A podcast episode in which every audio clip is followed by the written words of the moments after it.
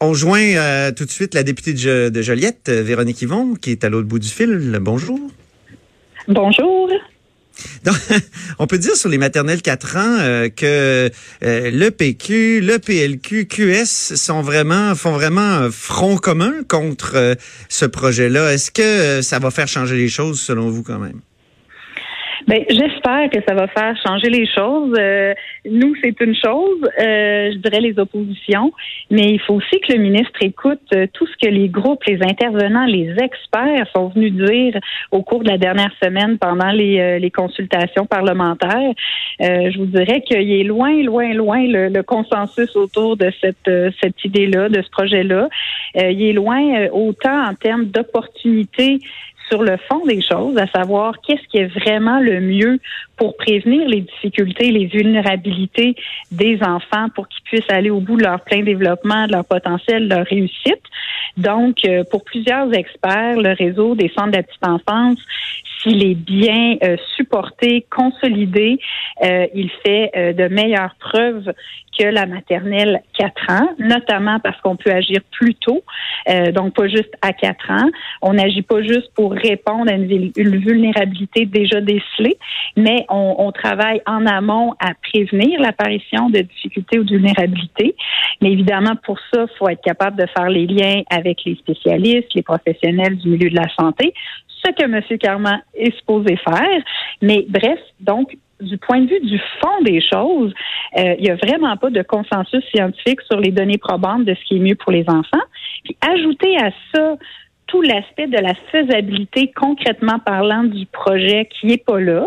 Euh, D'ailleurs, hier, la Fédération des commissions scolaires est venue dire au ministre que ces nouveaux chiffres, encore une fois, ne tiennent pas la route euh, parce que maintenant, le ministre tient pour acquis que les 700 locaux libres au Québec pourraient être utilisés du jour au lendemain pour des maternelles 4 ans.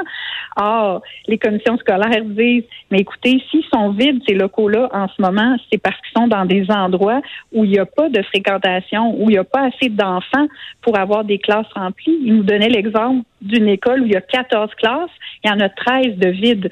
Tous les enfants sont réunis dans une classe tellement il y a peu de fréquentation. Tu peux pas penser que tu vas mettre 13 classes de maternelle 4 ans là-dedans. Donc, mhm. Ça, c'est pour rendez-vous. Les embauches de ressources humaines, parce qu'il va falloir au moins 4000 enseignants, éducateurs, responsables de services de garde pour répondre à ces euh, nouveaux 40 000 enfants qu'on vise intégrer euh, dans la maternelle 4 ans. Donc, nous, notre propos, c'est vraiment de dire quand tu t'embarques avec 2 milliards dans un projet comme ça, euh, tu peux pas te permettre d'échouer. Il faut que toutes les conditions soient réunies pour que ce soit un succès. Or, c'est clairement pas le cas.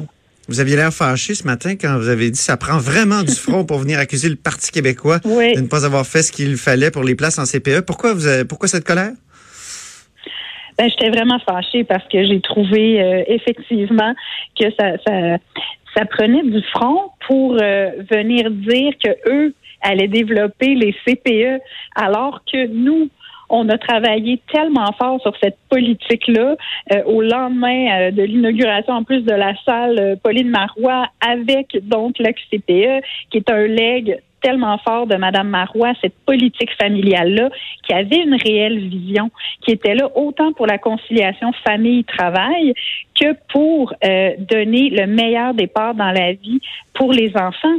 Et euh, c'est ça le problème, c'est qu'on a créé ça, qui est extraordinaire, qui est un vrai joyau. Puis on l'a arrêté. Les gouvernements, le gouvernement libéral a complètement arrêté le, développement. Il a favorisé les garderies privées à but lucratif commercial se sont développées de manière anarchique, plutôt que de dire on va consolider le réseau euh, qui est vraiment de qualité des centres de la petite enfance. Euh, et donc le, le, le, la CAC quand ils étaient dans l'opposition, ils étaient d'accord avec les garderies privées. Euh, on se souvient de Geneviève Guilbeault qui avait dit quel ben beau oui, modèle. Elle dit que c'est un beau modèle.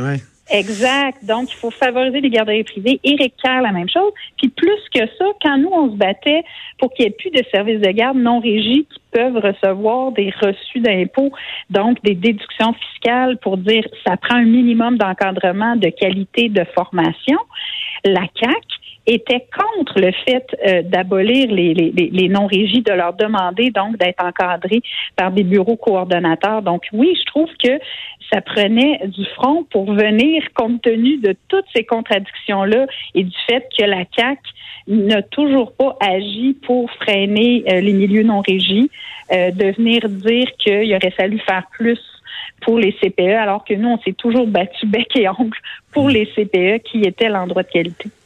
Ben bien, merci beaucoup, Véronique Yvon. On va sûrement reparler. C'est un dossier qui semble sans fin.